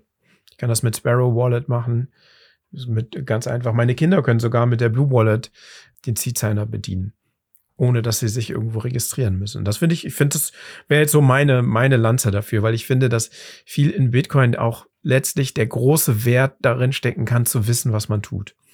Ja, würde ich auf jeden Fall mitgehen, habe ich ja schon gesagt. Also es ist ein sehr gutes Lernen, Lehr Device. Und das Zweite, was du gesagt hast, in Zukunft könnte irgendwas, das äh, wiederhole ich mich auch. Also es ist halt ein Moving, Moving Target. Also man, äh, man kann immer nur vom aktuellen Stand ausgehen. Und es ist mhm. natürlich auch unterschiedlich, je nachdem, in welchem Land, es geht nur mal um Länder, in mhm. welchem Land man lebt. Also wenn man natürlich in einem Land lebt, wo Bitcoin verboten ist, gibt es ein paar, dann ist mhm. es vielleicht eine ganz blöde Idee, sich eine Hardware-Wallet zu kaufen und die einzig valide, sich einen Seed-Signer zu bauen. Also da, da, es gibt diese Anwendungsfälle, ja. Aber grundsätzlich, wenn ich mir jetzt sowas angucke, dann äh, gucke ich mir das natürlich irgendwie für den Mitteleuropäer an irgendwie. Und wie mhm. du gesagt hast, Sachen können sich ändern. Deswegen, ich habe überhaupt nichts gegen das Projekt, dass, dass man jetzt sagen, das sollte man nicht benutzen oder es ist, ist äh, ja, also ich finde sehr, sehr gut, dass es da ist, aber man sollte sich halt bewusst sein, welche Einschränkungen man äh, in Kauf nimmt, sozusagen. Und äh, also wie ich immer, äh, wie ich dazu komme, mich jetzt überhaupt damit zu beschäftigen. Ich habe ja auch mal äh, äh, ein, zwei Vorträge dazu gehalten, ist, weil ich einfach gedacht habe, was ist denn wichtig, worüber müsste man reden? Und das war halt genau das, weil man öfters dann sieht, äh, auch ab, also zum Beispiel habe ich mal gesehen, irgendwie ja die, ähm, wie heißt das Ding nochmal? Open Dime, diese, diese USB-Sticks, das wäre die beste Cold Storage Wallet, die man benutzen könnte und so. Und so Aussagen, dann, dann denke ich mir, das muss man doch mal erklären, wie es wirklich ist. Ne? Weil das ist halt mhm. ein Witz, äh, die, diese, diese, also einmal bin, bin ich, finde ich, ein bisschen fraglich, wie sicher das wirklich ist. Und das zweite ist, der, der Seed oder beziehungsweise es ist ja auch Single Key, das ist auch für, für, ganz viele Sachen ungünstig, aber egal, es ist halt ein Schlüssel, eine Bitcoin-Adresse hat man mit dem Ding.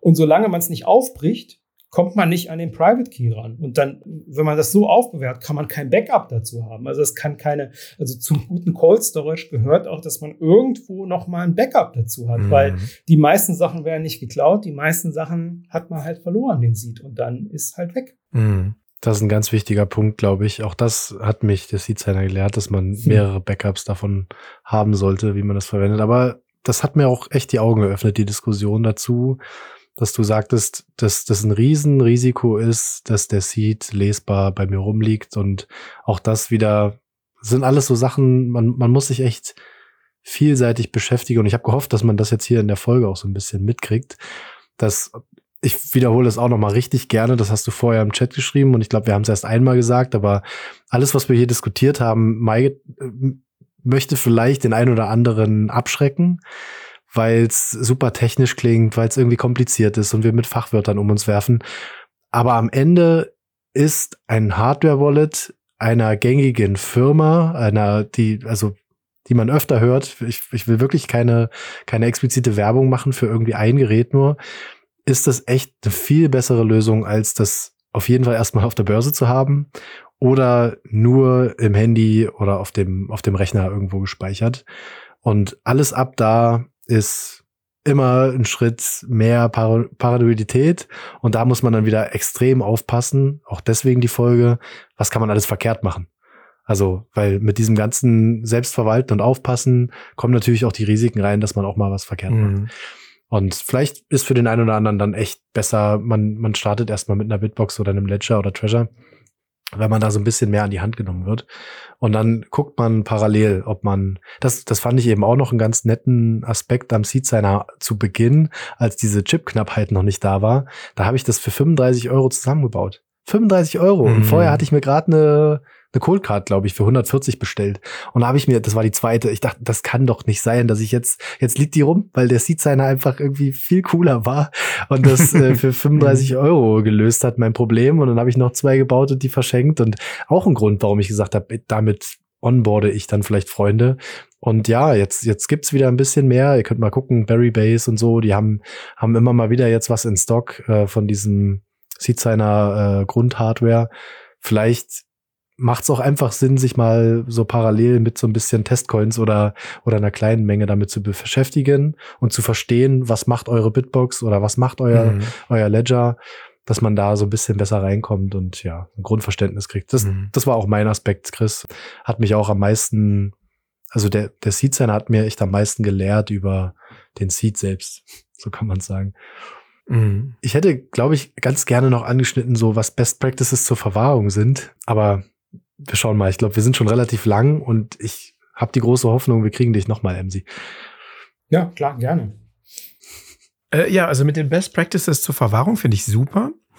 Was du jetzt gesagt hast mit den kommerziellen Hardware-Wallets, ich will also definitiv, wir machen ja keine Werbung hier in unserem Podcast, aber ich finde schon, man sollte danach schauen, dass man sich nach einer Hardware-Wallet umschaut, die Open Source Code hat, da gab es jetzt zuletzt ja diese Diskussion mit Ledger, die ja. jetzt da irgendwelche dubiosen Backup-Praktiken anbieten wollten und ähm, ja auch ihren Code nicht Open Source haben. Also ich habe auch noch einen Ledger aus älteren Zeiten und das ist sicherlich kein schlechtes Hardware-Wallet, aber ich würde mir also einen Teufel tun, da meine Life-Savings drauf zu stecken, äh, bei irgendwas, was so undurchsichtig ist und wo du auch so abhängig von der App bist. Ich bin mir nicht sicher, ob äh, zum Beispiel in Sparrow kannst du ja easy die Bitbox, die kann mit der Bitbox sprechen.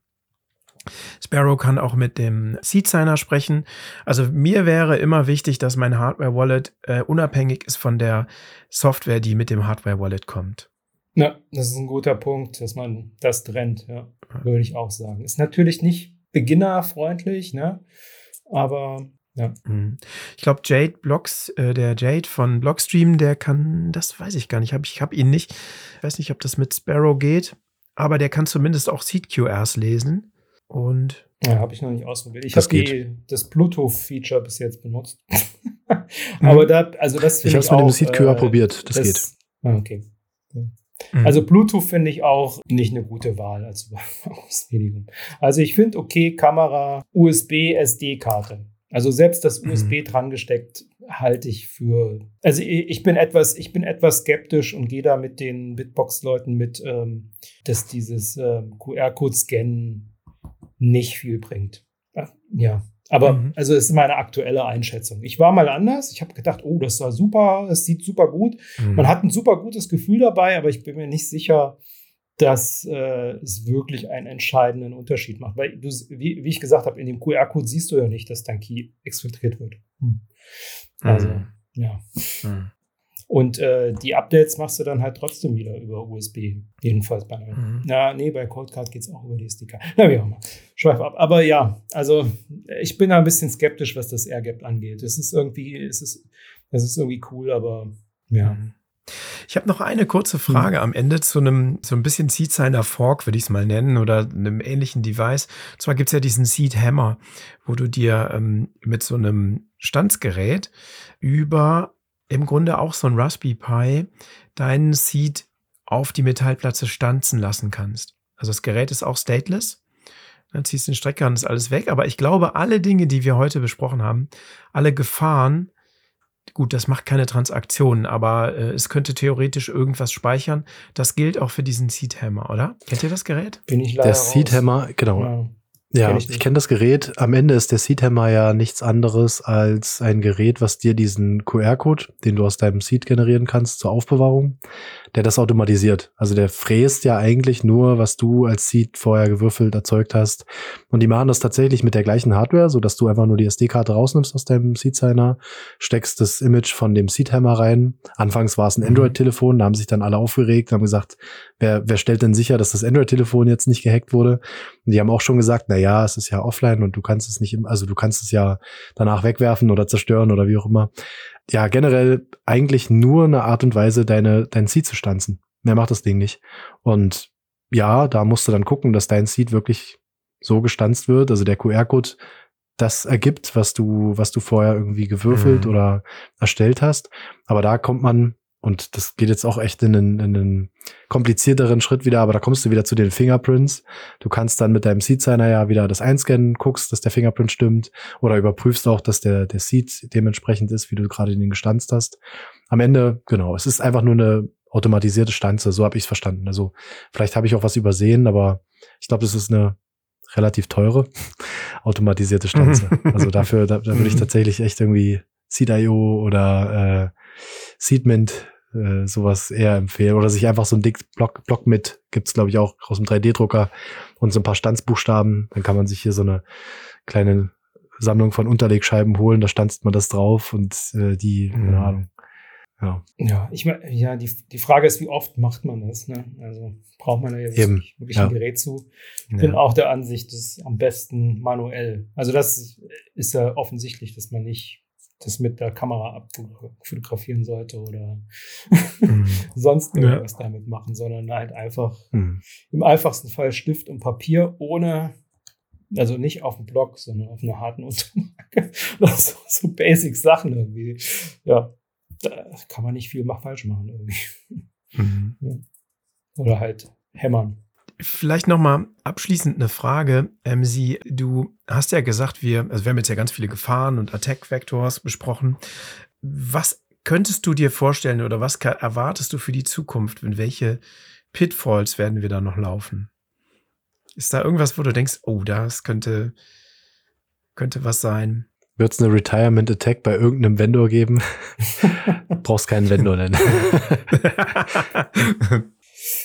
Ja, ich denke, also äh, äh, ja, es, äh, wenn man die Zukunft voraussehen könnte, ne, dann, ja. Ja, dann wäre alles super. Aber man kann so ein bisschen gucken in die nähere Vergangenheit. Also was ich, äh, was Gang und Gäbe ist, ähm, um was Praktisches zu nennen, ist halt, wenn man sich irgendwas auf dem Rechner einfängt, also irgendeine Malware oder so, dann guckt die halt, ob in der Zwischenablage Bitcoin-Adressen drin sind und tauscht die halt mal aus noch zu einer anderen. Also das heißt, der gängige Fall, ich will was auf irgendeine, zum Beispiel auf eine Exchange oder ich will das bezahlen oder keine Ahnung, ich kopiere mir die Adresse in die Zwischenablage mm. und dann äh, mhm. packe ich das in meine Wallet. Und dann fällt mir hoffentlich auf, dass die Adresse gar nicht die ist, die auf der Webpage drauf ist. Also das äh, ist gang und gäbe. Jegliche Malware hat das automatisch auch, auch, eingebaut, dass geguckt wird, ob es denn irgendwelche Wallet-Files gibt, ob da irgendwelche Cryptocurrency-Wallets irgendwie, Hot-Wallets auf dem Rechner drauf sind. Das ist da standardmäßig schon drin. Also das äh, wird abgegrast. Das ist nicht, also wohingegen jetzt die Sachen, die wir besprochen haben, schon irgendwie so Zukunftsmusik ist. Also da hat man nicht irgendwas in, in der freien Wildbahn gesehen, wo man sagen würde, oh, Mhm. Also das ist eine gute Unterscheidung. Also das ist nicht irgendwas, wo man sagt, oh, das findet hier täglich statt oder so, sondern das, was ich gesagt habe, das findet täglich statt. Das halt, dass man sich eine Malware einfängt auf dem Rechner und die Sachen manipuliert.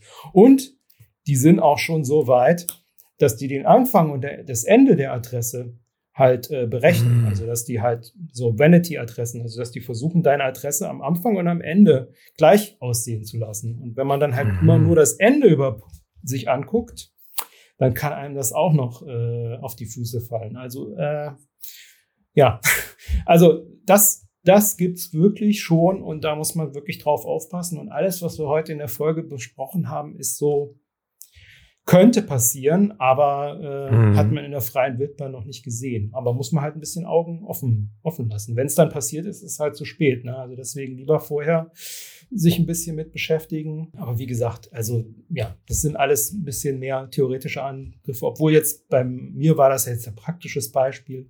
Aber klar muss erstmal irgendwie jemand an dein Gerät und an deine SD-Karte rankommen, in, in dem Beispiel, mhm. das ich gebracht habe. Das zeigt dann hoffentlich, dass man das Gerät halt nicht offen irgendwo rumliegen hat, wo jemand dran rum manipulieren kann. Das ist halt immer, egal welche Hardware-Wallet man hat, die darf man nicht irgendwie rum, mhm. rum rumliegen lassen irgendwie. Ja. ja. Aber du bist ähm, der, bei der Frage abschließend mhm. Airgapped oder klassisches Hardware-Wallet mit Secure Element, bist du Team Secure Element, oder? Ja, ja, schon. Also mhm. Secure Element finde ich ist, es, es gibt äh, Videos von, ähm, von Leuten, die so ein Trezor, auch Trezor Model T, innerhalb von einer halben Stunde oder so, den sie rausknacken. Die müssen dann ja. halt irgendwie was rauslöten und so. Die haben da ein fertiges Labor für und so. Das kann nicht jeder, aber das zeigt halt einfach, es geht. Und es geht relativ schnell. Also das heißt, ja. Und ein Secure Element, das ist natürlich auch, das, das könnte genauso Fehler haben und könnte auch in einer halben Stunde ausliesbar sein. Aber es ist halt nicht bekannt. Das ist schon mal besser. Und es ist vielleicht auch unwahrscheinlicher, weil diese Secure Elements halt darauf ausgelegt sind, halt sicher was aufzubewahren. Ne? Und dieser mhm. Hybrid aus, äh, ich habe Open Source und es läuft auf einer normalen CPU, also auf einer gängigen Mikrocontroller.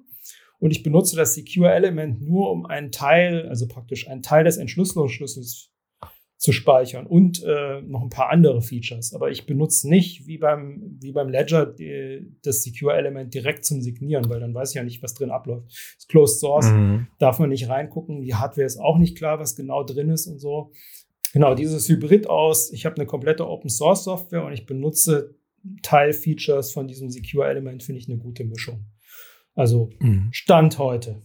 wer weiß, was äh, in der Zukunft ist. Aber Sachen, so mhm. Sachen ändern sich auch nicht morgen ist das irgendwie schlecht, sondern man sieht so, man hat halt bei dem Tresor auch la schon lange vorher gesehen oder es war einigermaßen klar, dass, äh, dass der den Seed nicht sicher in dem Mikrocontroller aufbewahren kann. Das war eigentlich vorher klar und dann entwickelt sich so, so Security ist immer so schleichend, man sieht so langsam und äh, wo, wo es hingeht. Also das heißt, die Vermutung ist, wenn irgendwelche Secure Elements irgendwelche Probleme hat, dann wird es vielleicht auch äh, oder im besten Fall auch vorher sichtbar sein, dass man seine Hardware wechseln muss auf was anderes oder so. Aber ich, äh, ja, ich, ich, ich würde keinem empfehlen, jetzt irgendwie, ich hatte mal, äh, ich glaube, eine private Nachricht von jemandem, der meinte irgendwie so, oh, ich habe einen Ledger. Macht es denn, also macht es Sinn, dass ich jetzt schnell alles überweise auf eine Hot Wallet und dann später, wenn meine Bitbox oder meine andere Hardware Wallet, ich weiß nicht mehr was war, ankommt, dann wieder zurück. Und dann ich, das ist natürlich Quatsch. Also ich, man braucht keine, also es, es ist jetzt nicht keine Gefahr in Verzug, nur weil bei Ledger jetzt irgendwie rausgekommen ist. Das ist gar nicht mal rausgekommen. Das war im Vorjahr klar, dass die die Kontrolle über die Firmware haben und da machen können, was sie wollen. Also das ist irgendwie nicht, äh, nicht so super überraschend gewesen. Für mich jedenfalls. Ja, also ja, keine Panik. Es wird früh genug, wird man mitbekommen, dass irgendwas wirklich Probleme hat. Also man muss jetzt, äh, den Seed-Signer kann man super benutzen. Halt beim Update aufpassen, ganz genau, dass man mhm. das richtige Update einspielt und äh, auf die SD-Karte schreibt und halt den Seed irgendwie nicht rumliegen lassen, den irgendwie gut aufbewahren. und vielleicht, ja. ja. Ja, keine Ahnung, das ist so ein bisschen offen. Die zwei Sachen, muss man ein bisschen beim Seed-Signer beachten und dann ist man mit dem Seed-Signer auch einigermaßen auf der sicheren Seite. Aber wie gesagt, es, es wäre nicht meine persönliche Empfehlung. Mhm. Ist doch ein gutes Abschlussfazit. ich finde, das fasst auch gut zusammen, was wir diskutiert haben. Ne, doch, ja. also ganz wichtiger Punkt, keine Panik kriegen. Ich glaube, das, da passieren die meisten Fehler, ja. wenn man, wenn man denkt, man muss jetzt schnell irgendwie handeln, ne? Das, dann holt man sich schnell so einen Elektrum-Server falsch und, und gibt da irgendwas ein, weil man denkt, man muss das jetzt irgendwo zwischenspeichern. Ja, macht, werdet nicht verrückt, wenn, sobald ihr ein Hardware-Wallet habt, eines der gängigen, dann seid ihr auf jeden Fall schon mal auf der sichereren Seite. Und alles andere ist äh, optionale Paranoidität, würde ich sagen. ja. Und ja, ansonsten habt ihr noch abschließende Worte für unsere Folge? Dann fasst es das doch ganz gut zusammen. Dann äh, würde ich nur ganz kurz nochmal Werbung machen wollen. Dafür, dass wir keine Werbung machen, habe ich am Anfang noch vor der Aufnahme gesagt, dass ich das nicht vergesse. Jetzt habe ich es doch vergessen. Also, wir sind ein Value for Value Podcast. Ihr habt es jetzt schon ein paar Mal gehört. Wir machen zwischendurch keine Werbung, außer diesem einen jetzt hier. Wenn ihr euch uns unterstützen wollt, dann tut das gerne über die gängigen Wege, sendet uns einen Boost oder ein paar Satz, kommt in unsere Telegram-Gruppe, diskutiert mit uns über die Themen. Was hat euch noch gefehlt bei der Diskussion? Was hat euch nervös gemacht? Äh, was sind offene Fragen, die, die übrig geblieben sind? Dann diskutieren wir die gerne in einer der nächsten Folgen. Super gerne auch als Boost. Also könnt ihr auch mal ausprobieren, Kommentare darüber zu schicken. Wird mit höherer Prio gelesen. Nein, Spaß. ja, dann bleibt uns nur noch zu sagen, focus on the signal, not on the noise. Macht's gut. Bis zum nächsten Mal. Ciao, ciao. Tschüss.